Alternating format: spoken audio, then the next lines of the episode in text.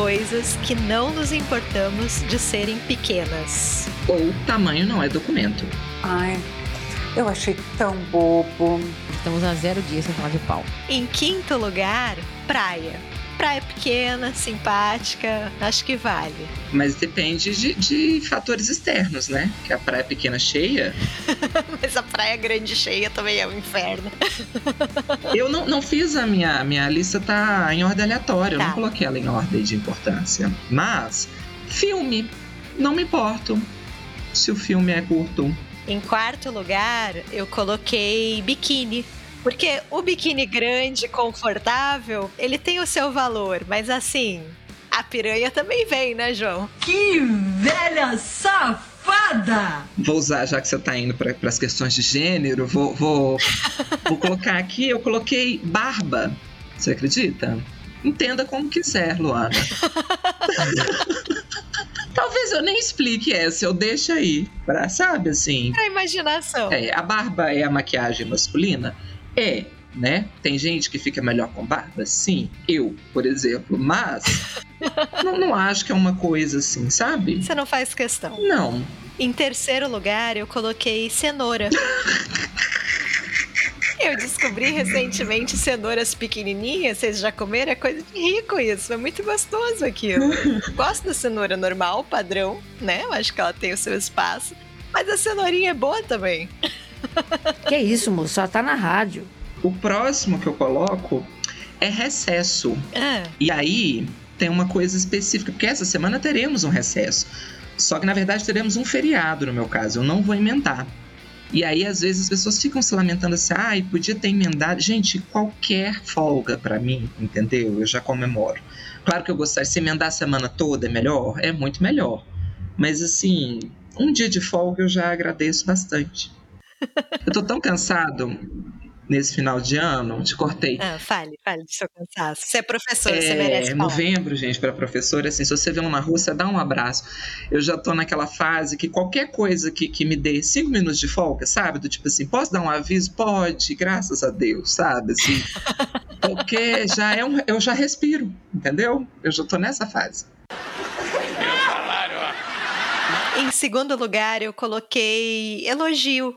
O elogio grande, dissertativo, ele é bom, mas às vezes você quer uma coisa mais pontual, não te constrange na frente dos amigos, entendeu? Um pequeno elogio. Eu acho que ele é até melhor.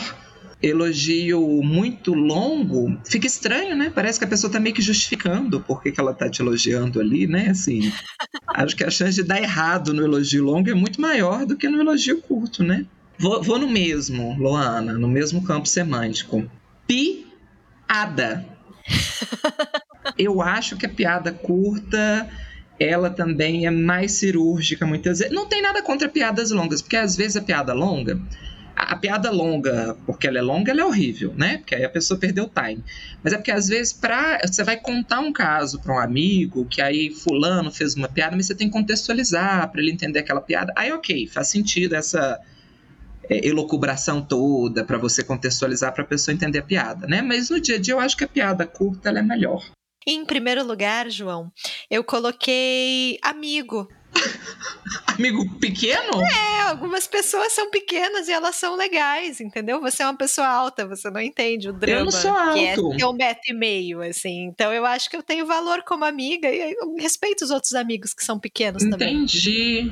Eu Achei que você. Nossa, eu achei muito simbólico. Achei que você tá falando assim, numa amizade pequena. Não é aquela amizade que você fala, vou chamar pra, pra Não, alguma coisa. pessoas, pessoas. Eu decidi levantar essa bandeira aqui de que pessoas pequenas também têm seu valor. É porque é o seguinte, quando você é pequeno, todo mundo quer lhe humilhar, entendeu? E eu não sou besta, não. Entendi. Eu não sou alto, não, eu sou mediano, né?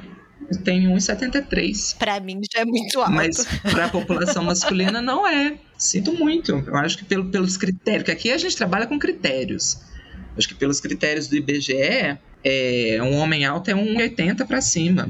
Que 1,80m? Vamos ver. Daqui, ó. No Brasil, os homens nascidos a partir de 96 têm uma estatura média de 1,73m. 1,73m. Eu sou um homem à frente do meu tempo, porque eu nasci em 90 e eu tenho exatamente 1,73m. Você que definiu o padrão. Eu que inaugurei. Quando eu cheguei era tudo baixo. Você que é muito baixa, Luana, porque 1,73 para a população masculina. Fonte voz da minha cabeça. É, eu criei essa meta e eu taquei aqui um IBGE, que eu acho que eu aprendi que para argumentar bem tem que ter fonte, né? Aí eu meti um IBGE. Mas na minha concepção, eu acho que a altura média masculina é de 1,70 a 1,75. Eu exagerei quando eu falei 80, 1,75. E a feminina eu acho que de 1,60 a 1,65 é o padrão. E você prefere relações com pessoas mais altas ou mais baixas? Não João? tenho preferência.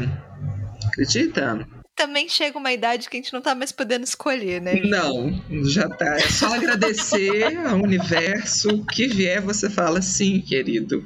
Vou ficar me importando com isso. Veja só. Então você não pode desejar aquilo que você não pode ter. Para de ser doida! Falta o meu primeiro lugar. Vai, qual é o seu primeiro lugar? Verdade. O que todo mundo pensou quando ouviu essa frase, obviamente, né? Que tamanho não é documento. Só podia ser o quê? Livro, Luana. Muito bom, porque aí a gente já faz o gancho com o episódio de hoje. Exatamente. Porque, de fato, para mim, eu tenho uma teoria, né? Eu, eu, acho que o tamanho não é documento, realmente, no livro. Tem livro curto muito bom, falaremos disso daqui a pouco. Tem livro longo muito bom. Mas eu quase acho que tem autor que se empolga demais. Assim, eu tenho uma regra que tem quase virado regra. uma tabela que livro, livro com maior, mais de 300 páginas tem que me convencer bastante de que precisava ter mais de 300 páginas, tá? O Calhamaço, eu acho que ele tem... Se você não é um autor do século XVI, que vivia à luz de vela e aí não tinha nenhum tipo de lazer, ficava ali escrevendo que todo mundo ia ler, ok. Se você é um, um autor do, do século XVIII, XIX, de romance de folhetim que ganhava por página escrita que era publicada no jornal por palavra, ok, entendo o calhamaço, né? Não vou aqui criticar o Vitor Hugo, Tolstói, por aí. Mas hoje eu acho que você tem que estar muito seguro da narrativa para você bancar um livro de 400, 500 páginas. Porque olha, eu, os últimos calhamaços que eu li, quase todos, que tinham 400 páginas, até dos que eu gostei, que é outra tristeza, né? Ler um calhamaço e não gostar é a morte. Que tristeza. Os que eu gostei, eu gostei, mas eu fiquei assim, hum, mas 50 páginas a menos aqui fariam bem para essa história, sabe? Mas não acho que o livro tem que ser curto, não. Não acho que livro bom é livro curto, não. O, o tamanho padrão eu acho que continua sendo um padrão bom, né? 200, 250. Dá pra você contar uma história bem contada ali, né? 250 eu acho ok. É. Mas não é a proposta desse episódio de hoje, João. Não é. Pra gente deixar claro aqui, foi uma sugestão de uma ouvinte, na verdade, uma amiga nossa. Nossa ouvinte premium, Ju Marins. Exato, Ju Marins, que deixou nos comentários, né, na perguntinha que a gente deixou no Spotify do último episódio. O último episódio, que é o único. o primeiro episódio. A gente pediu sugestões para vocês, né, de qual seria a próxima lista aqui, e a Ju sugeriu, vou ler exatamente aqui, sugestão queria lista de livros que apesar de serem bem curtos, entregam tudo. Aí eu fiquei assim, porque virginiano, né, João, que a gente é um podcast virginiano. O que é um livro curto? Então fui à fonte Perguntei para a Ju o que você considera um livro curto e ela ditou a regra, que é 150 páginas. Nossa, ela foi muito tolerante ainda. 150 páginas era o nosso máximo aqui. Para mim, menos de 100. Ela poderia ter sido mais cruel. Eu escolhi um com mais de 100. Você escolheu? Ela deixou.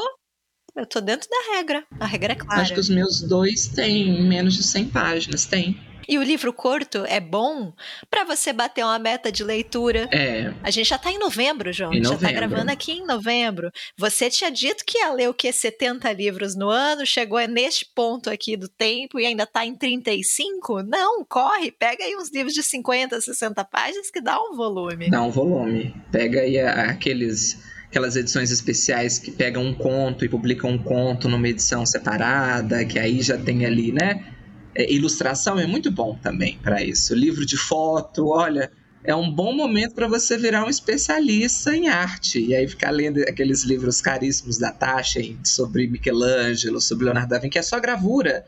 Então você passa ali rapidinho, nessa brincadeira 100 páginas.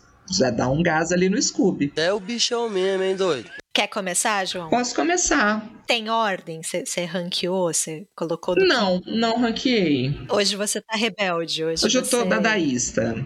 Ordem não me pega mais. Mas eu vou começar bem bairrista, indicando que um autor mineiro, Luana. Só que aí tá todo mundo rindo aqui, agora o clima vai lá para baixo, porque é um livro tristíssimo. Não sei se você leu. Eu vou indicar O Vermelho Amargo, do Bartolomeu Campos Queiroz, que é um, um livro que saía pela nossa querida e finada Kozak Naif. Morreu.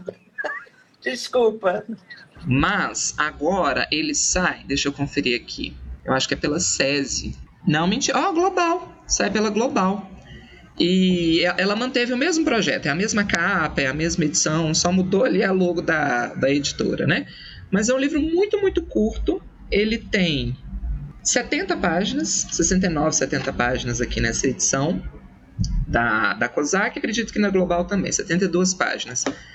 É uma prosa poética, e aí já vamos conversar sobre isso. Não sei você, Luana, mas eu estou numa fase que eu não estou lidando bem com prosa poética sabe? Por isso que eu vou falar que esse é uma prosa poética, mas é bom, tá? É, e, e, é um livro meio autobiográfico. Bartolomeu Campos Queiroz dialoga muito com a própria infância, assim. Mas é um livro muito triste. Basicamente, você tem acesso a um menino contando da infância dele. Esse menino ele é órfão de mãe, a mãe dele faleceu, então ele ainda tem que estar tá lidando com o luto da mãe, ao mesmo tempo que o pai dele já se casou com uma outra mulher, né, que vai ser a madrasta desse menino, é uma família grande, é bem aquela estrutura de família do interior, assim, sabe? Então, são cinco ou quatro irmãos, não me lembro se ele é o quinto ou se ele mais cinco, o pai e a madrasta, ele é muito, muito criança, muito pequeno, e o que ele vai narrar nessa novela quase aqui biográfica é a dissolução dessa família. Então é, é, o tempo passando e aí um irmão casa, a outra vai embora, o outro morre, sabe? Então ele vai a, aquele clima bem de éramos seis, né? Da família que antes era unida e aí a mãe morre, uma irmã casa, o outro muda, não sei o quê.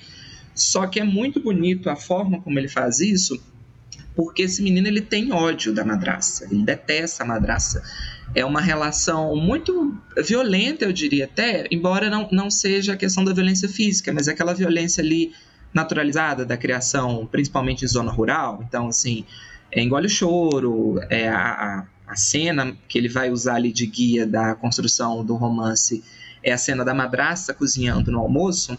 E aí é muito bonito porque ele pega a imagem dela cortando o tomate. Daí o título Vermelho Amargo, porque ele odiava tomate.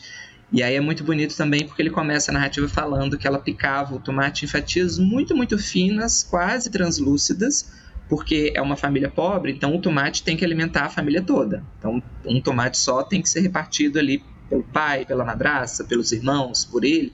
E ele detestava o tomate, então daí o título Vermelho Amargo, né? Porque ele comia aquilo obrigado e rola uma transferência também, né? Porque na verdade você percebe que o que ele está com ódio é porque é a madraça que está cozinhando e não a mãe dele, que ele está no processo de luto pela mãe. E conforme a narrativa vai avançando, ele vai descrevendo que as rodelas do tomate vão ficando maiores, porque os irmãos estão indo embora, porque o tempo está passando, porque a família está diminuindo, né? Mas ele continua nesse processo. E como ele é o mais novo, ele sabe que ele é o que vai demorar mais para conseguir sair daquele ambiente, né? Mas é um livro muito, muito triste, assim, uma infância muito solitária, ele marca, né? Porque pai preocupado com o trabalho, a madraça ali sobrecarregada com os afazeres é, de casa, os irmãos mais velhos, então ele fica sempre muito solitário, muito melancólico, e embora não tenha, estou tentando lembrar aqui, tem muito tempo que eu li, eu acho que não tem a questão da violência física tão presente, mas é sempre essa narrativa da violência verbal o tempo todo, de ele não pode reclamar, ele tem que engolir o choro, ele não pode nem vivenciar direito o luto pela mãe, porque, mas ainda mais sendo homem, né, engole o choro, aquilo tudo ali. E aí a gente vai acompanhando esse processo. Tristíssimo, mas assim, uma porrada. Lindíssimo, lindíssimo, lindíssimo, lindíssimo. A minha mãe morreu muito cedo. Minha mãe morreu, eu estava com seis para sete anos. Minha mãe morreu de câncer.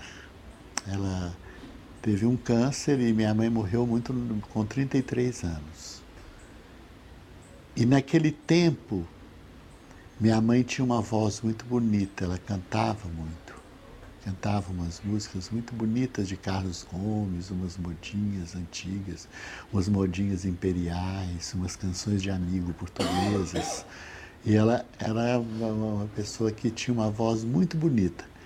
E, mas quando a dor do câncer era muito grande, ela que ela não estava suportando, ela sentava na cama e cantava maravilhosamente bem. Né? Então a gente sabia que a dor era muita. Então era aquela voz muito bonita de soprano que atravessava a casa inteira, atravessava o quintal. Era, a gente sabia que estava doendo muito. Então eu acho que hoje, inclusive, há uma presença da minha mãe na minha literatura, porque quando a dor é muito, eu escrevo. É a mesma coisa. Você leu quando ele, João? Você falou que faz um tempinho? Ih, faz um tempão. Eu acho que eu li no ano que foi lançado. É 2011. Então lá se vão 12 anos, né? Ele ganhou o Prêmio São Paulo de Literatura no ano. Foi o último livro que o Bartolomeu escreveu, que ele publicou, porque ele falece logo em seguida. E o Bartolomeu Campos de Queiroz, ele, ele fez a carreira literária dele muito com a questão de literatura infantil. Ele era muito conhecido aqui em Minas, mas ele ganhou ali o circuito nacional com a publicação desse livro. Uma editora grande tinha começado a publicar a obra dele, que era Kozak Naif, e aí ele falece logo na sequência. Mas é um livraço, livraço. E é em prosa poética, mas é uma prosa poética bem feita. Porque eu tô com. com não sei se eu envelheci, o que, que aconteceu. Acho que a Luana tá na mesma fase que eu também. É, Inclusive, autores que eu gostava antes, eu já tô com resistência, eu já não consigo ler, já não funcionam tão bem para mim hoje em dia. E alguns eu tô até evitando para não criar um ranço desnecessário, sabe? Então, por exemplo, o próprio Minha Couto, teve coisas mais recentes dele que eu li que eu falei, hum. O, o Walter Ugumãe, olha eu ganhando dislikes aqui, né? Que também faz muito prosa poética. Eu li pouquíssima coisa do Walter Ugumãe. Quando eu li, eu adorei. Mas hoje eu tenho a sensação que se eu for ler, eu não vou gastar tanto. Então eu tô esperando passar um pouquinho, sabe? Essa intolerância. Desenvolvi intolerância à, à prosa poética depois de velho. Eu não sei se diminui ou se a tendência é aumentar. É aumentar, né? é verdade. Quer dizer, às vezes não. Eu acho que o problema da prosa poética é que se você não fizer muito bem feito, é muito fácil cair na breguice, né? Né? Mas mineiros geralmente são bons, viu? De, de, de tudo. Pão de queijo, café e prosa poética. E prosa poética. Primeiro que tem o Guimarães Rosa, né? Mas esse é lindíssimo, assim, é uma obra em tom de memória, em tempo de o tempo narrativo, mistura o presente e o passado, ele adulto, lembrando da infância dele, é lindíssimo. E é um livro, aquele livro para você ler numa sentada, assim, numa viagem de ônibus, sabe? Um pouquinho mais longa, nem precisa ser tão longa, né? Vai terminar sem coração? Destruído aos prantos? Talvez, mas é lindíssimo. Mas, do meu ponto de vista, pessoal, vou dizer, é uma obra-prima. Eu só trouxe novidades aqui hoje. Olha. Só livros atuais, lançamentos, né? Um fresquinho aqui. Eu vou falar de um chamado Natureza Urbana, de uma autora chamada Joana Bertolo. Ela é portuguesa e esse livro foi publicado esse ano, saiu aqui no Brasil pela Duble, pela Dublinense. É um livro muito curtinho, tem 50, 60 páginas por aí. E fala sobre o quê? Fala sobre uma mulher, uma narradora, né, anônima, que perde a mãe. A mãe tem uma longa doença degenerativa, acaba falecendo, e na mesma época ela perde o emprego. Então são duas perdas, né, para a protagonista. Ela comenta que ela fica com muito tempo livre. Ela nunca teve tanto tempo livre. Né? E ela não sabe muito bem o que fazer com esse tempo. E aí ela decide que o objetivo dela é aprender a andar mais devagar. Ela coloca isso textualmente, né? Porque a gente está sempre correndo, né? A gente não para para pensar no que está acontecendo no mundo, a gente não para para ver a cidade, então ela decide desacelerar. E ela vai observando tudo por uma necessidade que ela tem. Ela acaba indo parar numa biblioteca então ela começa a ler livros. Ela nunca se achou particularmente inteligente, mas ela começa a gostar de livros. Ela me parece ser uma pessoa um tantinho literal, então ela não gosta de romances. ela acaba indo mais para os livros de biologia, herbologia, e de repente ela está viciada naquilo e começa a tentar descobrir os nomes das plantas e dos pássaros. E ela começa a refletir muito sobre natureza. E chega à conclusão de que nós somos natureza. Nós somos natureza, o plural aqui, né? Mandando Não tem culpa nenhuma. Não tem culpa nenhuma. Nós somos animais perfeitamente adaptados à cidade. Ela chega a essa conclusão. E ela começa a citar por que, ela acha que ela está tão bem adaptada. Então ela começa a falar sobre como ela pega transporte público bem, ela sabe ler a cidade de forma muito rápida, ela sabe dizer o preço de um restaurante só a partir das roupas das pessoas que frequentam. Né? Então, todos os símbolos que ela é capaz, todos os códigos que ela é capaz de decodificar, né? E, e ela tá curtindo muito, né? E um detalhe que eu não mencionei sobre ela é como que ela tá se mantendo, né? Ela não tem mais emprego, ela acaba sendo custeada pelo governo, ela recebe ali um subsídio, uma ajuda enquanto ela está desempregada. Esse próprio órgão governamental encaminha ela para entrevistas. Então ela vai fazendo entrevistas, só que essa protagonista ela decide que ela nunca mais vai trabalhar, porque ela nunca esteve tão feliz. ela tá no ócio absoluto, né, fazendo filosofando, pensando sobre plantas, então ela vai mal de propósito, para que ela nunca seja recolocada e continue ganhando esse subsídio, né? Até que ela passa misteriosamente numa entrevista perde o subsídio, acaba tendo que voltar a trabalhar. Eu não vou falar que emprego que é, porque é um pouco chocante, assim, existe ali um plot, um final também que, que é meio surpreendente, assim, eu acho que não, não vou falar para não estragar, até porque o livro é bem curtinho, mas é incrível como ela, toda a felicidade que ela encontra morre, né? Todos os sonhos se vão a partir do momento que você tem que trabalhar. Minha senhora, em primeiro lugar, não existe um mau trabalho. O mal é ter que trabalhar. E eu gosto muito, assim, eu acho que traz um pouco a ideia de que nós somos parte de algo maior, nós, seres humanos, mas não de uma forma romanceada, numa conclusão meio lógica, de que todas as nossas ações têm consequências não só para outras pessoas, mas para outras criaturas de um modo geral, plantas, animais né? Que a gente está aqui num equilíbrio muito delicado, sabe? E apesar de não ser a conclusão mais original do mundo, na verdade é uma conclusão bastante simples, eu gosto muito de como a personagem chega até ela como ela vai pensando, raciocinando. Para ela chegar a esse ponto, ela inclusive precisa absorver, adquirir linguagem, repertório. Ela vai aprendendo palavras. Então é muito interessante ver a jornada mesmo dela, né? E é ela que narra. Então ela vai narrar isso de um ponto futuro, a partir dessa situação, né? Que é o desfecho que eu não quero contar. Mas é um livro muito amarradinho, assim. Eu achei.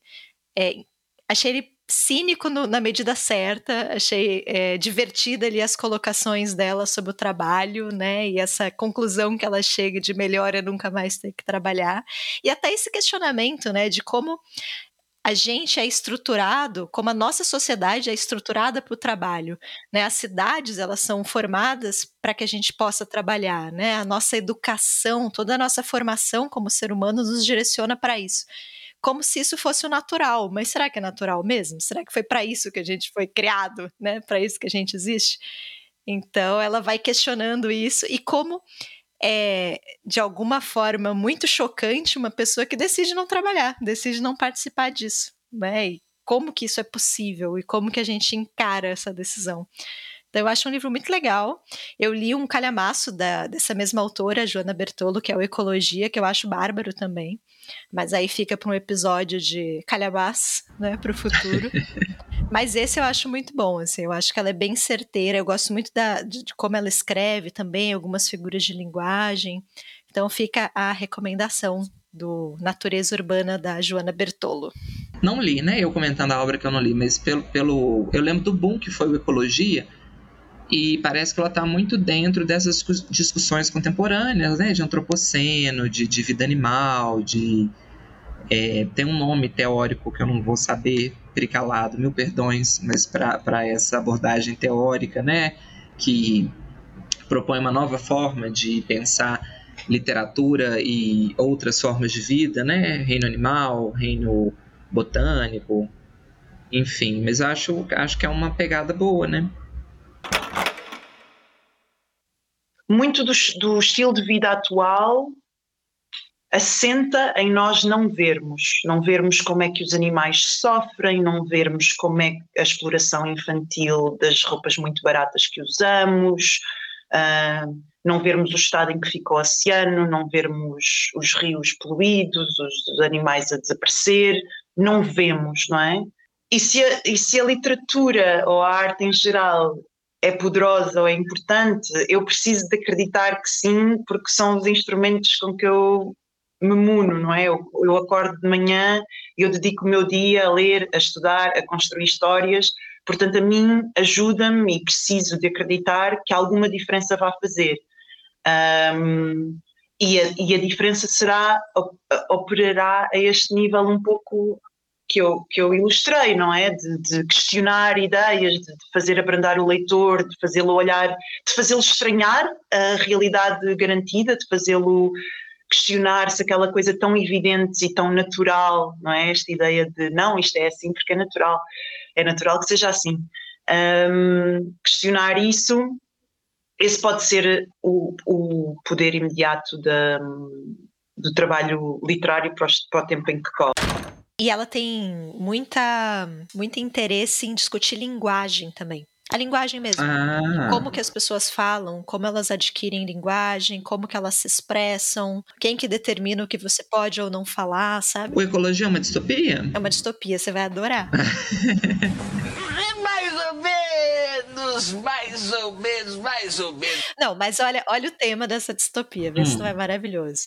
Ela cria um mundo onde uma grande corporação decide cobrar pelo que as pessoas falam. Hum. Então, é, é literalmente uma máquina que fica contando quantas vezes você usou tais e tais palavras, cada palavra tem um preço diferente. E aí as pessoas vão criando subterfúgios para conseguir falar sem serem tarifados, e essa empresa vai criando por sua vez respostas, né? Então, sei lá, quem fica muito em silêncio é multado. Olha. E é isso, a, a fala da gente vira, vira mercadoria, assim, é A premissa é boa. A premissa é boa. Quem sabe eu não dou. Eu tô muito disruptivo, Luana. Eu, eu comprei recentemente um livro para eu é, ler eu já tinha lido trechos, mas aí eu falei: chegou a hora de ler, você não vai acreditar. Talvez, ouso dizer que dependendo, eu ainda encaro ele em dezembro, viu? Pós-flip. É o, o 1984, acredita? Olha! Comprei. É, eu gosto muito de distopia, então mas o 84 eu tenho. Eu tenho. Assim, eu, gost, eu gostei muito do livro. Não me desanime, Luana. Eu tô tentando, tô me esforçando. Ele tem um gatilho para mim. Ele ah. tem uma coisa no livro que eu li e falei: ah, nunca mais eu vou ler esse livro na minha vida. E aí eu nunca mais li esse livro. Ele tem um gatilho para mim também. O gatilho que ele tem para mim é que ele me lembra daquela bomba do Murakami do um Q84. Você não leu 1974 e leu o Murakami em três volumes. Mas não faz falta, não. O Murakami vive no mundo paralelo dele ali. Ele... Mas não é essa a questão, amigo. A questão é você gastar três volumes num, num livro. Mas eu não sabia. O... Eu não sabia. Eu tava muito animado. Eu tinha lido, depois eu conto uma história do Murakami, mas eu, eu, foi tipo o segundo livro dele que eu encarei. E aí eu, eu vim de uma experiência muito boa, sabe? Quando você tá empolgado, você fala, eu vou logo pro maior. E, ai, e começa bem. São três volumes. O primeiro é, é, ótimo. É um livro muito bom, é um livro muito fluido. O Murakami tem uma linguagem fluida. Vou, vou que fique registrado nos autos essa defesa. Assim. É, é, aquele livro que rende, que você lê 50, 80 páginas em pouco tempo. Você fala que delícia de história. Aí chega uma hora que você fala: hum, para onde estou indo? Para lugar nenhum. É isso. Hoje não! Hoje não! Hoje sim! Hoje sim! Blá blá blá, eu tô cheia. Qual que é o seu terceiro lugar, João? Bom, eu trouxe, para ser honesto, né, com, com os nossos ouvintes, eu trouxe um livro curto de menos de 150 páginas, que é o É a Alice, do Ian Fosse. Que é o...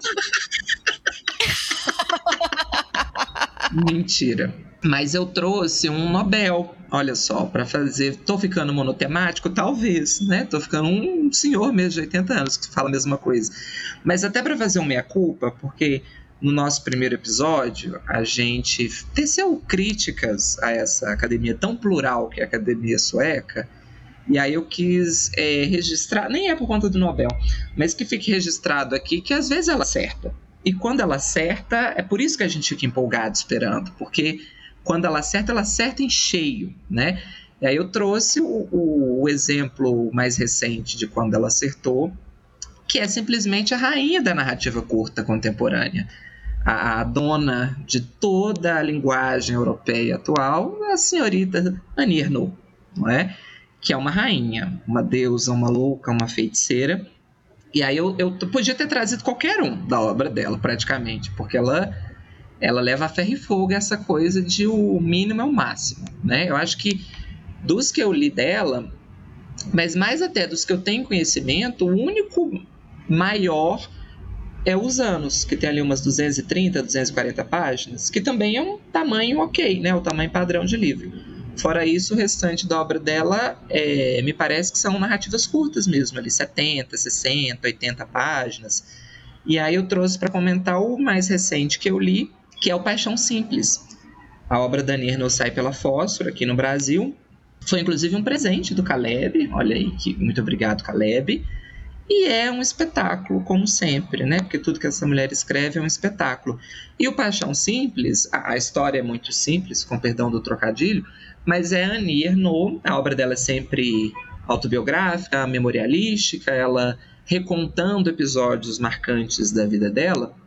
Talvez até por isso faça muito sentido serem narrativas curtas, porque é como se em cada livro ela fizesse um recorte muito específico de situações que foram muito importantes ao, longo da formação dela enquanto ser humano mesmo, no Paixão Simples ela vai recontar, relembrar um momento da vida dela, mais velha, em que ela teve um caso com um amante e este homem era casado.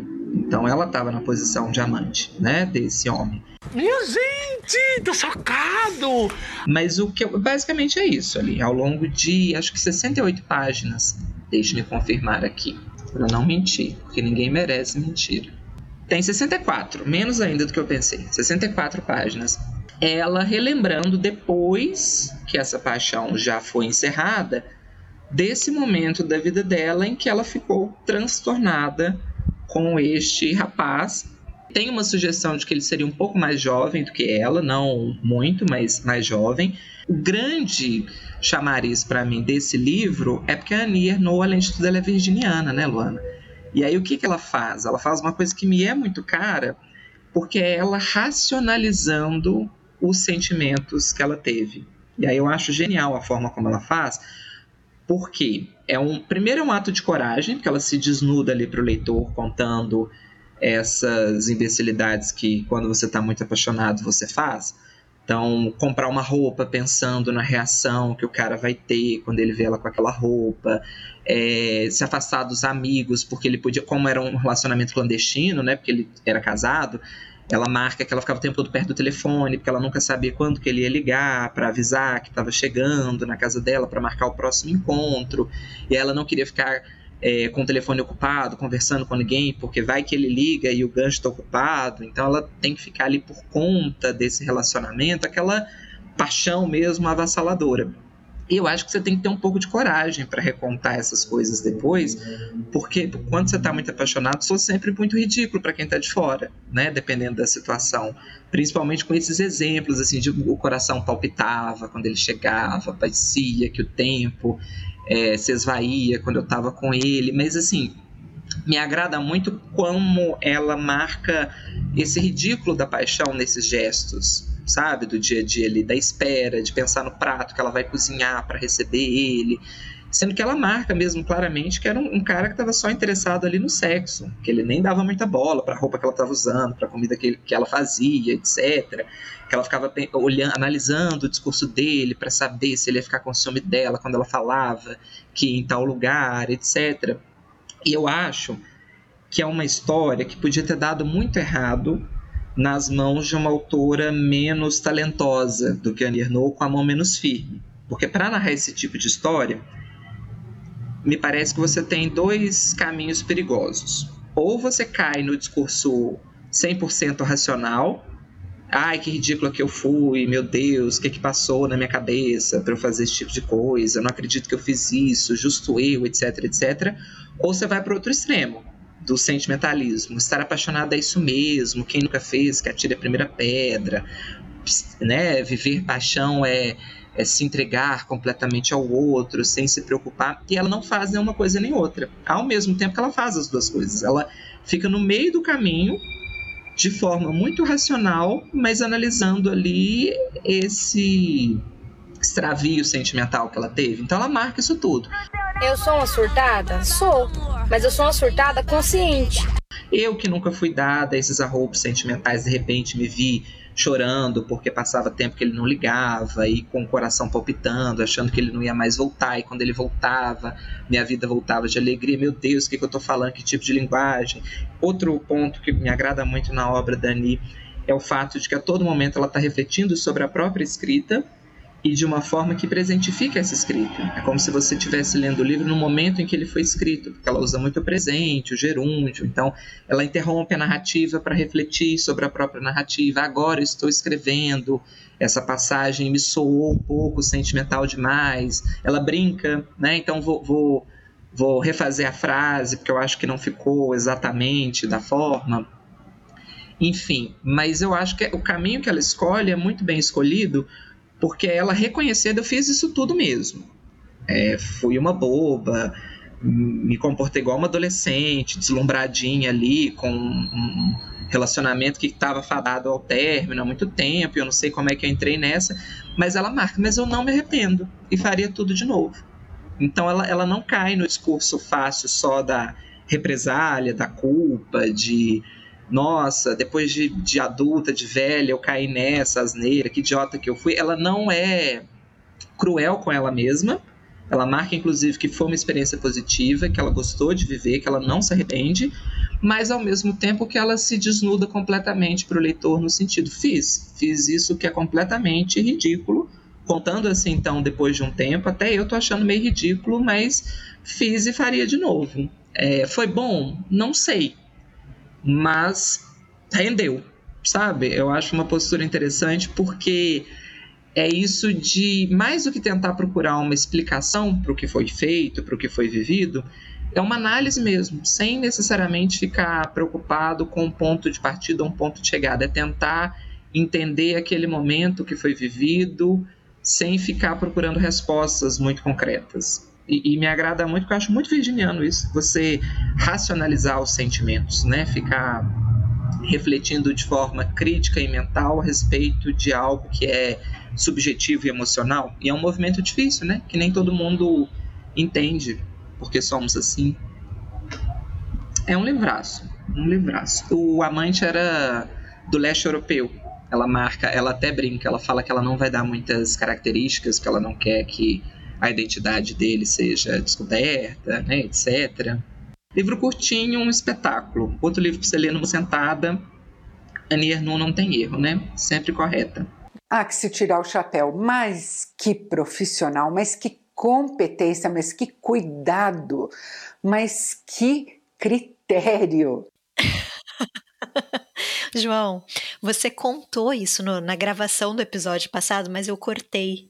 E fiquei com dor no coração de ter cortado. Então gostaria que você repetisse a história do seu grande diálogo com a Nirno, que veio ano passado para Flip. Então conte novamente e pela primeira vez para os ouvintes. Ela estava em For You, também chamada de Paraty, e ela fez uma mesa de autógrafo. Eu entrei na fila, tive um, um, grandíssimo diálogo, porque com todas as outras pessoas, Luana, ela não disse absolutamente nada. Para mim, ela não disse nada. Nada, nenhuma palavra. Nada. Tristeza. Que tristeza. Nada como ter carisma, tá vendo? Ela, ela sentiu que eu era especial. Mineiro. A minha teoria é que ela notou que eu sou da França brasileira, que é Minas Gerais, né? Porque são vários pontos de contato autores maravilhosos, uma louca paixão por queijos, né? Então, assim, vários pontos de contato. Citei dois aí e o resto vocês ficcionalizem. Mas eu tomei essa atitude, olhei no fundo dos olhos dela, quando eu peguei o livro autografado, eu disse merci. Gastei todo o meu francês. E ela me respondeu eloquentemente, merci beaucoup. Veja você. Amigos. Amigos, bestes. Ela foi muito fofa na Flip do ano passado, inclusive, foi. vale lembrar, né? Vale. Era para ela autografar 50 livros e ela autografou 1432, aquela fila tava gigante e ela aguentou, ela ficou lá assinando. Eu sabia que ela ia aguentar, porque ela é professora. Ela, ela, e, ela tem 82 anos, ela, não sei se ela chegou, deve ter feito, né? Porque ela é virginiana, já estamos em escorpião, então ela deve ter 83 agora, mas na época da Flip ela tinha 82. Então, como ela é uma professora aposentada, ela já virou noites e noites corrigindo prova. Ela deve ter pensado, mas isso é uma alegria na minha vida. É só assinar, não acredito. Não tenho nem ler, que ler o que está escrito aqui. Você corrigir nada. É, eu ainda tenho uma crítica à organização da Flip, que ela, acho que ela autografou, o combinado era autografar 50 e ela autografou, sei lá, 300 e 400, não sei exatamente o número. Mas eu acho que se tivessem colocado uma garrafa térmica com café do lado dela, ela varava a madrugada tranquilamente, como todo professor. Se você der café, ele faz coisas assim, inimagináveis, Luana. Posso tomar café? Uma rainha. E agora temos um autógrafo da Anne Ernaux, né? O nosso único, meu único autógrafo de, de um premiado com Nobel. Meu, eu não sei porque eu pensei como se for, como se por algum motivo eu pudesse ter. Quando o Nobel de Literatura vier para o Brasil, eu tenho certeza que eu já vou ter o autógrafo. Eu não tenho, não, porque eu acho que quem pode ganhar aqui eu não tenho autógrafo, que é o Milton Ratum, né? Ah, eu já tenho, já tenho. Eu não tenho. Você não pegou no Pacaembu, João? Não fui, menina. Eu, o meu ônibus atrasou, eu cheguei depois. Você não me pediu que eu pegava para você, eu ia adorar meu negócio, João, é pegar autógrafo. Pode ser para outras pessoas. Não importa de quem, né? ah, eu tenho um caso maravilhoso de autógrafo, posso contar rapidinho? Rapidinho? Vai. A gente, quando é jovem, eu acho que eu já te contei, mas a gente faz coisas que depois a gente se arrepende. Né? É aquele caso que antes de dormir vem a sua memória, e aquele dia que você fez essa escrotidão, aí você perde sono, não dorme. Eu fui num evento aqui em Belo Horizonte que é, ainda tem esse programa, chama Sempre um Papo que é basicamente um, um, um, evento literário de entrevista de autor, e aí a cada mês né, vai um autor convidado, e eles estavam comemorando uma data, não lembro exatamente quanto tempo, mas era, sei lá, 25 anos, 10 anos de sempre um papo. Então fizeram uma mesa com vários, não era um só, tinham cinco ou quatro, não lembro exatamente, mas você, e assim, grandes nomes, você tinha o Fernando Moraes, peguei um autógrafo dele, você tinha o Zuenir Ventura, você, e você tinha a grande estrela do dia, era o Luiz Fernando Veríssimo. Até porque o Luiz Fernando Veríssimo não gosta muito de ir em eventos assim, ele tem uma questão de timidez, ele fala pouco, fala. Ele, nesse dia mesmo ele brincou, ele começou a contar um caso, aí parou, acelerou e falou: ai, tá bom, para mim já deu, tô meio nervoso, não dou conta de falar muito mais em público, etc. E aí, claro que né, eu fui mais por conta do Luiz Fernando Veríssimo, porque eu era um jovem, contava eu então 19 primaveras, né? Não, não tinha ainda lido muita coisa, mas o Veríssimo sabia quem era. E aí eu entrei na fila de autógrafo e tava uma loucura, porque eles colocaram os três autores, mas era uma fila única que depois virou é, em quatro, aí a pessoa queria pegar autógrafo de mais de um, ela ficava cortando a fila, porque ela já tinha entrado na fila, etc. Eu entrei na fila, Luana, Cheguei na cara do Zenir Ventura, entreguei meu livro para ele e falei: Boa noite, tudo bem? Você podia pegar um autógrafo com o Luiz Fernando Veríssimo, por favor? Que situação. Eu simplesmente fiz isso. Peguei o livro do Veríssimo, entreguei para o Zenir e falou: Pede para ele que está do seu lado, por favor, assinar para mim. É isso que eu fiz, Luana. E ele? Ele, coitado, muito educado. Acho que eu também surpreendi, né? Acho que ele não estava esperando. ele deu um sorrisinho, ele foi, foi um lorde, assim. Eu ainda vou encontrar com o Zueni algum dia e vou pedir desculpa por isso, porque aí ele falou, claro, aí passou para o Luiz Fernando Veríssimo, e aí eu tenho um autógrafo do Luiz Fernando Veríssimo, do Fernando Moraes, e não tem do Zueni. Sabe tudo que deu errado na sua vida depois disso? Foi por conta desse evento. Foi culpa do Zuenir, né? Mas eu acho que não foi praga dele, eu acho que foi o universo. Deus olhou e falou: não. O anjo da guarda, né? Falando: Meu Deus, Senhor, juro que eu não tenho nada a ver com isso. Não foi culpa minha. Foi um minuto. Eu fui olhar, cuidar aqui do degrau que ele ia tropeçar e ele me faz um negócio desse, Senhor. Em minha defesa, eles são amigos. Não mais, né? Depois disso. Dia a gente vai ler a biografia do Veríssimo ou do Joenir e vai descobrir que foi ali, ali que acabou a amizade dos dois. E o Veríssimo não vai nem entender, né? Não vai nem saber por que parou de conversar comigo do nada depois daquela tarde de autógrafo em Belo Horizonte. Foi isso que eu fiz com o Joenir Ventura. Fica aqui o meu registro meu pedido de desculpas ao Zuenir Ventura. Eu era jovem, Zuenir, eu estava nervoso, eu era, eu não sabia o que eu estava fazendo. Ah, tadinha. Tadinha, que barra. Que é um grande escritor, né, o Zuenir? E ainda pedi a oportunidade de ter um autógrafo dele. Eu gostaria de ter um autógrafo dele. Ele é mineiro? Deixa eu ver aqui que se for. Ele é mineiro. Ah, meu Deus. Ainda fiz isso com mineiro.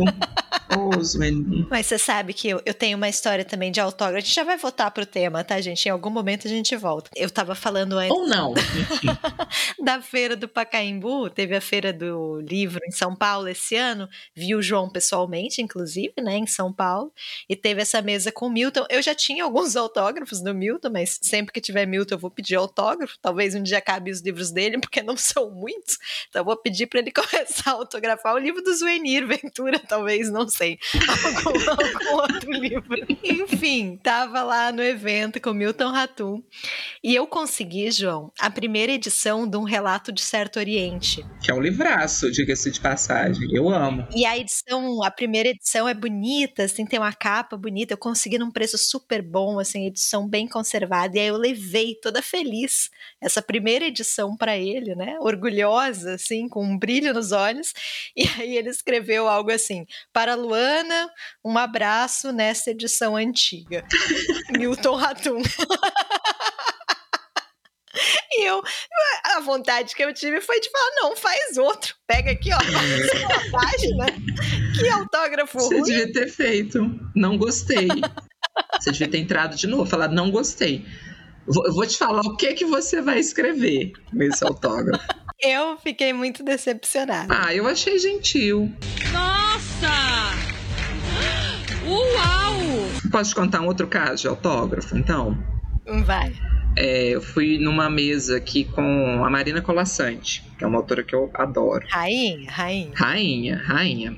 Casada com mineiro, olha só. Aí fui, tava na fila, eu, eu fui com uma amiga minha, a Milene. Um beijo, Milene, deve estar nos ouvindo, que ela ouviu o primeiro episódio. É, e aí a Milene estava na minha frente.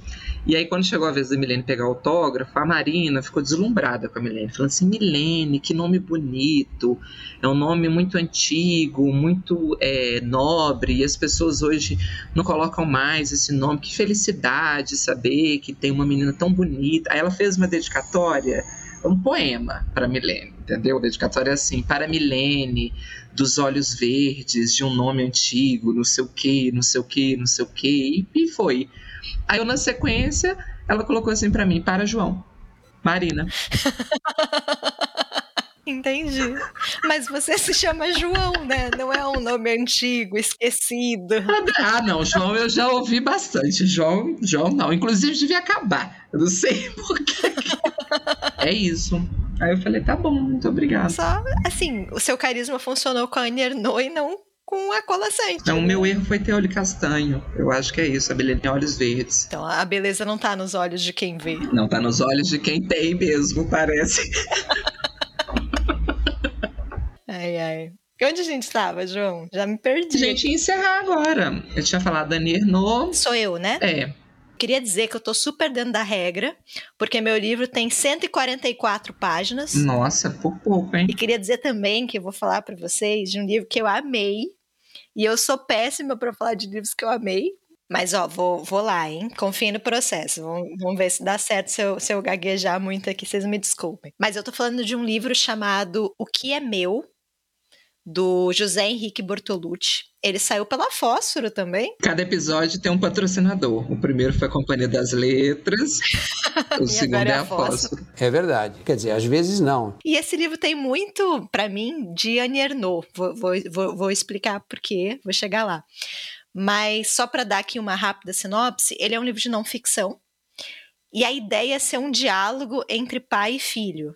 Então, o autor desse livro, José Henrique, ele é um doutor em sociologia, dá aula em faculdade, e o pai dele, o Didi, é um caminhoneiro.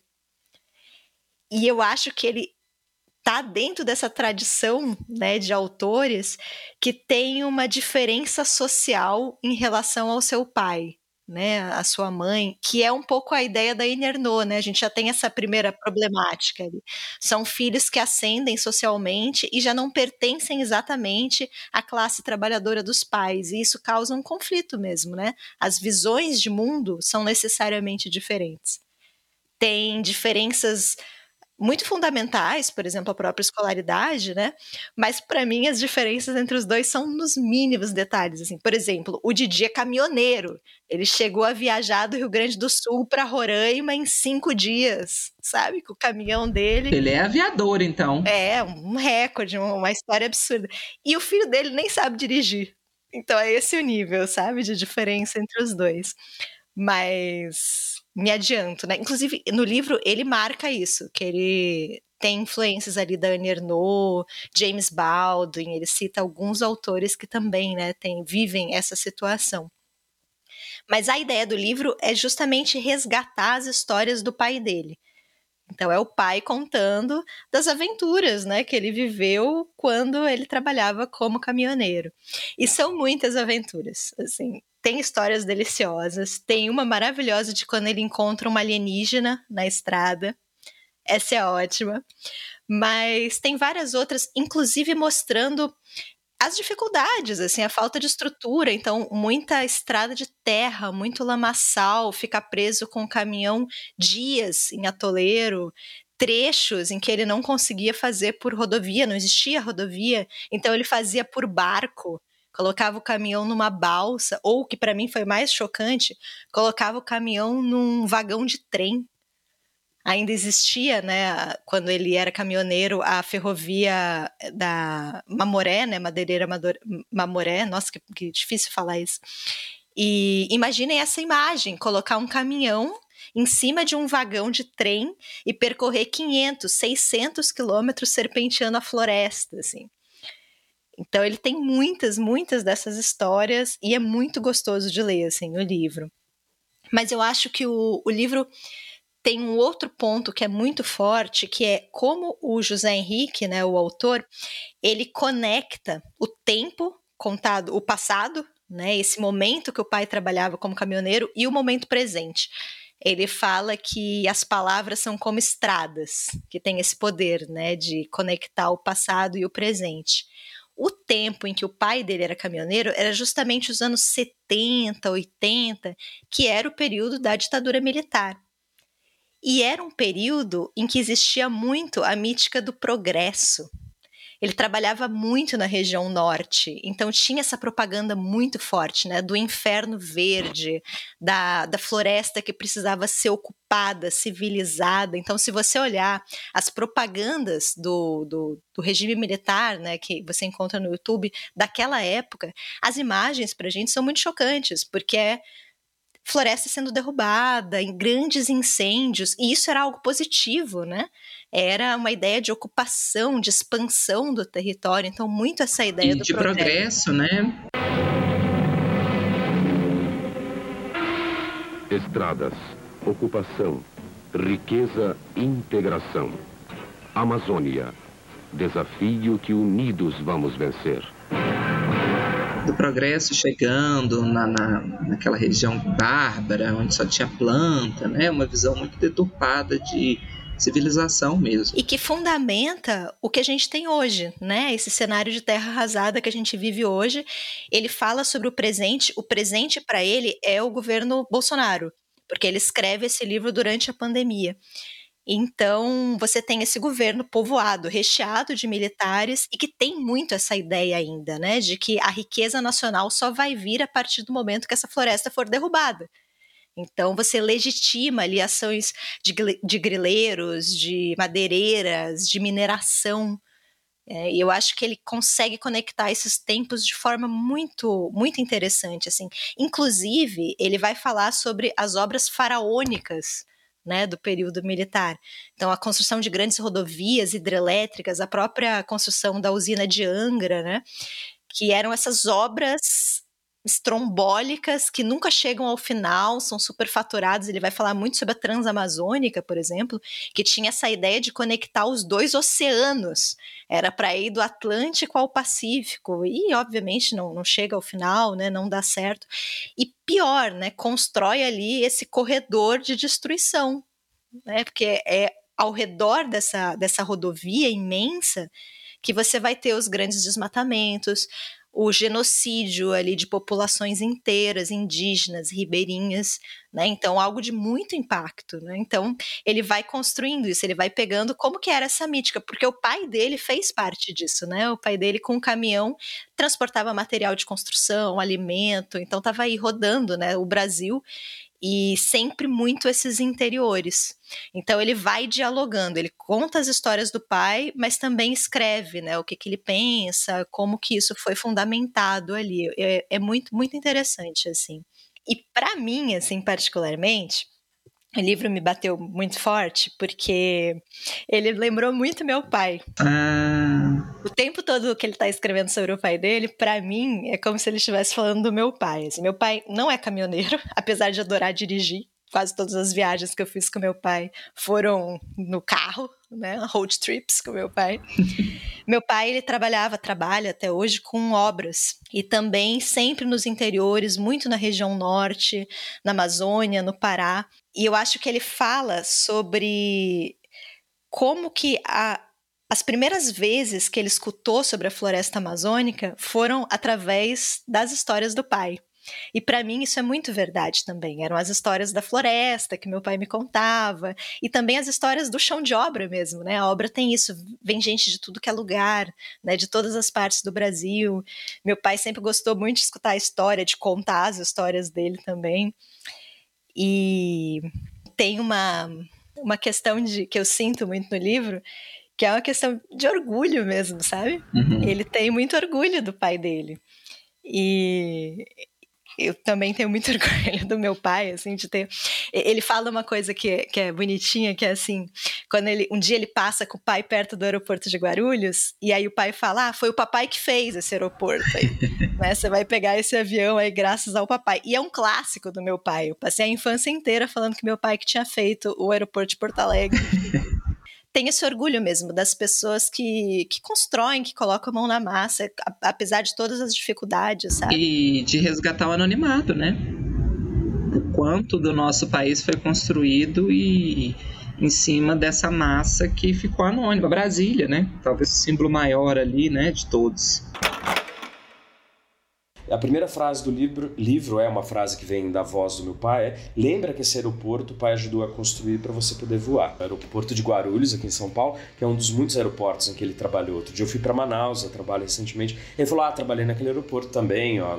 Então, assim, ele tem um mapa do Brasil que é um mapa também da vida dele. É, e ele sempre falou disso com muito orgulho. E eu entendo perfeitamente e compartilho desse orgulho, né? Porque realmente é, é uma vida de muita dureza. É, a gente fala às vezes sobre a história do Brasil de uma forma muito abstrata, né? Principalmente as classes médias, médias altas, universitárias, a gente tende a falar com paixão, claro, com conhecimento às vezes, mas com um certo distanciamento do que foram os processos reais de botar a mão para construir a madeira mamoré, para construir a Transamazônica, para construir as estradas do Brasil, para abrir uh, obras, etc. E meu pai olha exatamente pelo contrário, por uma realidade muito material da vida do país.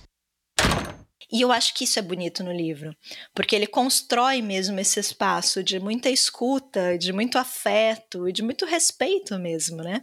Tem esse diálogo de gerações que é muito bonito, de classes, tem essa questão de você entender a mentalidade brasileira, de como a gente chegou onde a gente está, como a gente legitima certas ações Mas eu acho que tem isso também, a ideia de você escutar a história do ponto de vista de um caminhoneiro, né?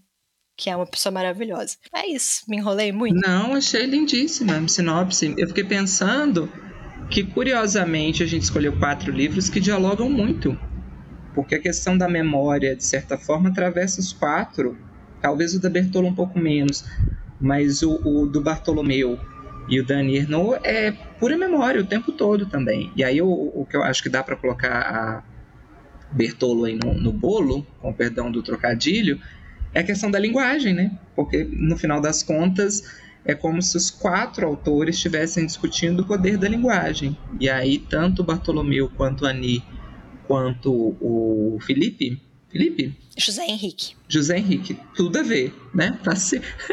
O meu nome é de Jair, facinho de confundir com João do Caminhão. Mas é, o José Henrique, eles estão trabalhando com essa ideia da, da de recontar o que foi vivido para preservar de alguma forma aquilo que foi vivido, né? Ou para tentar entender, ou para tentar desabafar, ou para tentar reviver mas é o poder da linguagem enquanto mantenedora da nossa história aqui nessa vida maluca que a gente leva, né? Sim. Mas é um livraço, gente. É muito, muito bonito. Eu gostei demais. Com certeza vai estar nas minhas melhores leituras do ano. E é um autor da Flip. Ele vai na Flip, né? É. Mas vale demais, assim, fica minha super recomendação. Muito bom, muito bom. Vamos pro último? Vamos pro último. É, agora a gente deu uma roubada, assim, uma carteirada pra, pra garantir. Pra garantir que a Ju né, que, que foi que a pessoa que recomendou esse episódio gosta. A homenageada do episódio. A homenageada, é. porque sabemos que ela gosta desse autor. Gente, mas quem não gosta também, né, gente? Tem que ser. O Lhosa, talvez não goste tanto, mas. Gostou em algum momento. É o Gabriel Garcia Marques. Escolhemos um livro, vamos dar essa carteirada aqui, ó. Episódio 2, já gastando esse coringão, que é o Gabo, nosso amado Gabo. E a gente escolheu esse romance perfeito, não sei a opinião da Luana, mas imagino que não seja tão diferente, que é um livraço que é o Ninguém Escreve ao Coronel, que tem 96 páginas, saiu pela editora Record. A história é bem simples, na verdade, né? É sobre um, um, um senhor eu não lembro mais quantos anos ele tinha, mas acho que ele tinha 70, 80 anos. E ele é um ex-coronel. E ele há anos, há décadas, espera uma, uma aposentadoria do governo. Né? Então a história do livro é toda sexta-feira, todo final da semana, ele vai até a agência dos Correios para ver se ele finalmente recebeu uma carta né, uma carta que viria para ele contando que ele teria sim direito à aposentadoria e que ele iria receber né, alguma quantia. E ele vive numa, numa situação de muita pobreza, né? Ele tem ali uma esposa, um filho já falecido, então essa, esse dinheiro para ele é extremamente significativo, né? Mas ele nunca recebe, então, daí vem o, o, título, né? De Ninguém eu escreve ao Coronel. E tem essa melancolia mesmo, né? Da idade, do esquecimento, eu acho que tem uma, uma questão também para mim que é a história se passa durante uma ditadura, né? E ele tá meio que do lado errado, né? O filho dele é morto por um militar porque estava meio que em oposição a esse regime. Então, para mim tem uma ideia muito forte também de que algumas pessoas elas são esquecidas propositadamente. Né? Dependendo do regime, do poder, de quem esteja nesse poder, algumas pessoas vão necessariamente ser colocadas de lado. Né? Então, elas vão ficar enredadas, perdidas nesse labirinto burocrático para que jamais recebam ajuda mesmo, né? jamais recebam atenção. Então, de como o mundo muda, às vezes, aquém da nossa vontade, mas mais do que isso, nos excluindo para mim eu acho que é um livro que fala muito sobre isso assim é um senhor já com muitas dificuldades e a, as descrições são muito bonitas assim da pele dele né da idade da dificuldade. Eu, hoje em dia eu tenho me emocionado muito com livros que falam sobre a velhice. Eu acho que é um livro que fala muito sobre a velhice. É, esse desamparo mesmo da velhice, né? De como a gente nunca está preparado para a velhice e de como as pessoas também não necessariamente estão preparadas para te ajudar, né? Então ele tem essa questão do corpo muito forte, tem os olhos ainda muito vivos, né? Mas o corpo já não acompanha e de como ele está sempre esperando, esperando que alguma coisa aconteça, esperando que alguma coisa mude, mas isso nunca acontece, né?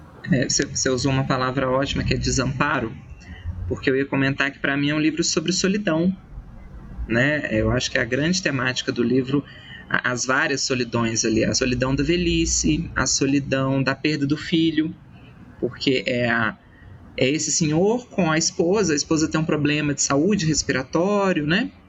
E a única herança, digamos assim, uma herança do filho por oposição, porque normalmente é, porque normalmente a herança vem do pai para o filho, o filho deixou uma herança que é um galo de briga. E aí ele tem muito apego a esse galo de briga, tem as cenas ali da, das rinhas de galo, né? Então você tem a solidão estatal, porque é esse abandono que é muito latino para a gente aqui no Brasil é, é muito forte, né? Você entender que é a falha do governo, uma falha que pode ser uma falha até proposital, né, de massa de manobra, já fez o que era para fazer, então também agora o problema se é velho, vai morrer mesmo, não vou ficar aqui gastando com a aposentadoria desse senhor, né? O próprio tema da aposentadoria, acho que é muito brasileiro da gente pensar, né? E eu acho que o, Gabriel Garcia Marques ele é muito bom quando ele fala dessa solidão, né? Não à toa é o 100 anos de solidão, né? Que está presente no título e também que é outro título belíssimo, porque ninguém, né? Ninguém escreve ao coronel. Então ele, ele amplia, não é só a carta do governo que não chega. É como se ninguém, no final das contas, estivesse preocupado com essa vida que foi vivida e que agora está chegando perto do fim e foi usado enquanto pôde por um interesse estatal, por interesse de outras pessoas, e agora que ele já não é mais útil, ninguém se importa com ele, nenhum gesto de escrita não chega a nada, né? não chega nenhuma comunicação. Eu acho que é um livro bonito porque ele tem umas simbologias, né? A, a questão da carta ali, ninguém escreve ao coronel, então é sempre a fala e a comunicação sendo marcadas pela ausência, ao mesmo tempo que o que sobra é um galo, que é o o animal do canto, né? Sendo usado ali para outra questão que não para o canto, mas para a briga. Então, de novo, é a, a, comunicação morrendo. A esposa tem um problema respiratório e a fala é respiração. Então, assim, você tem várias camadas sendo trabalhadas da falência da comunicação, da falência da interação, da falência da, do diálogo mesmo. O, o, a própria relação dele com a esposa é muito problemática, né? Então, assim, são, são situações de completo desamparo e de solidão. É um livro que, que é muito melancólico, né? Mas bem escrito até mandar parar, né? E de como a gente só tem valia mesmo enquanto a gente é produtivo, né? É, o utilitarismo, né? E o galo, para mim, também é, muito, é um símbolo muito forte, porque ele é bonito, né? Ele é descrito como um animal belo e tal, que vai ser colocado numa rinha, né? E, e o galo também vai aposentar, né? porque chega uma hora que, o, que o galo de briga fica velho para briga. Então você tem ali até uma situação de espelhamento. Ele fica em dúvida se vai vender ou não, né? Porque talvez ele ainda dê conta. E ao mesmo tempo que ele tem apego ao galo, porque é a, a lembrança concreta que o filho deixou. Então tem esse apego também de que o galo pode morrer na briga. Então é sempre muito conflituoso para ele.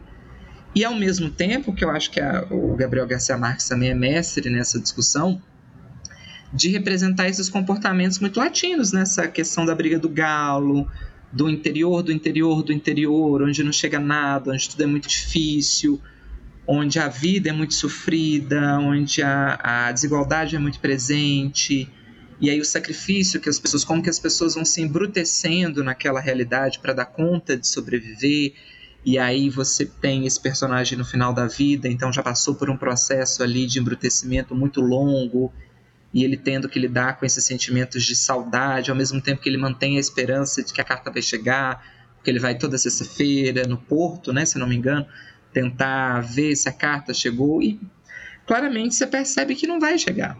Sim. Ó, a energia lá no alto, hein? Astral lá no alto. Alegria! E o, o, último comentário é que o Gabriel Garcia Marques também ganhou o Nobel. A gente promete também que esse podcast não tem patrocínio da Academia Sueca, mas o discurso do Gabriel Garcia Marques quando ele recebe o Nobel é lindíssimo.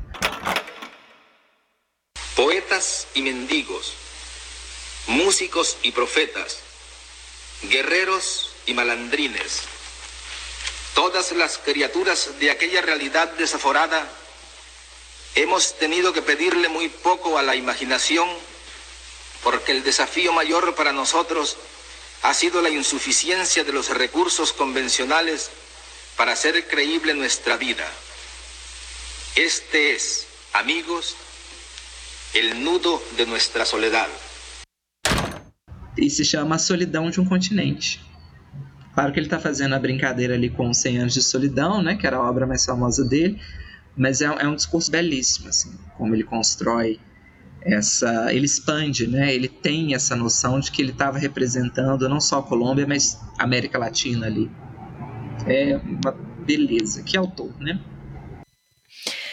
Então é isso. Fizemos nossa seleção, cinco livros curtos. Dá para ler aí, arrasar nas metas de leitura. Diferentemente deste podcast, os livros são curtos.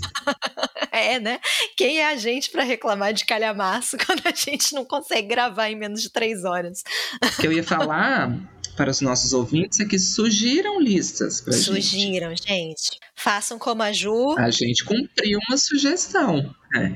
Recebemos sugestões muito boas. A Ju foi a que a gente acatou mas a gente vai listando, fazendo listas de listas, listas possíveis. De listas. Não é maravilhoso? É muito satisfatório é, isso. Aí a gente pega, tem que estar no clima também, né? Porque às vezes assim, cinco livros em, com mortes horríveis, né? Não sei se é oh, mas tem uma sugestão no último episódio que eu amei, Vou tentar convencer o João aqui, porque não, não senti que ele ficou. Não, não, senti que ele ficou animado. Não vou contar, que aí vira, vira surpresa.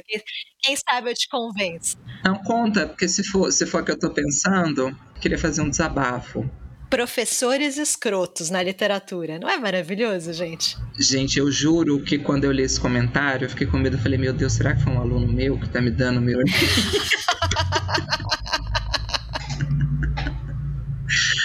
Falei, meu Deus, que gratuito! Eu acabei de, de lançar o podcast, veio uma pessoa. Mas aí a sorte é que eu acho que tem, tem uma especificidade lá, que é professores de meia idade. Falei, não, ufa, acho que eu ainda não, não tô aí. Talvez em espírito, mas em corpo eu acho que eu ainda não, não sou de meia idade. Mas vai saber, né? Já tem essa aqui na lista, mas surgiram novas listas, quem sabe não tem um tema melhor, mas eu achei esse divertido aqui, vou tentar convencer o João. É, eu vou esperar passar o choque. João não quer falar mal da classe, entendeu? Não Existem quero, eu sou bairrista. Eu sou bairrista. Você não precisa falar de nenhum professor mineiro. Todos os professores mineiros são maravilhosos. Isso. Mas é isso, vamos ver então. Surgiram no Spotify, a gente deixa lá a pergunta, então vocês podem mandar lá a sugestão, ou mandem também através do nosso Instagram. A gente criou um Instagram que se chama Livros e Listas Pod, pod de podcast. Ou... E de pod tudo. Pode tudo, né? Sim, vocês vão me ouvir repetindo essa piada ad infinito, porque eu acho ela muito boa. Então sigam a gente no Instagram, a gente vai postar lá também quando tiver episódio novo, né? Então nos ajuda. Comenta, avalie a gente no Spotify, tá? Dá cinco estrelas, mesmo que você ache que a gente não merece, mas dá cinco estrelas para dar uma ajudada. Mas é isso, gente. Fechamos, João? Fechamos. Prazer estar aqui com você, gravando. Sempre neste episódio curto. Curtíssimo. Acho que é o, a piada deve ser essa, né? Sugestões de livros curtos num episódio longo, né? Às vezes a Ju tentou dar uma dica e a gente não entendeu. É verdade. Ah, eu acho que podia ser sobre livro curto. Ju, conta pra gente se foi uma indireta pra nós. Porque se foi, a gente fracassou, a gente fracassou. miseravelmente. Não, você é burro, cara, que loucura. Beijos, beijos. Até mais. Boa semana.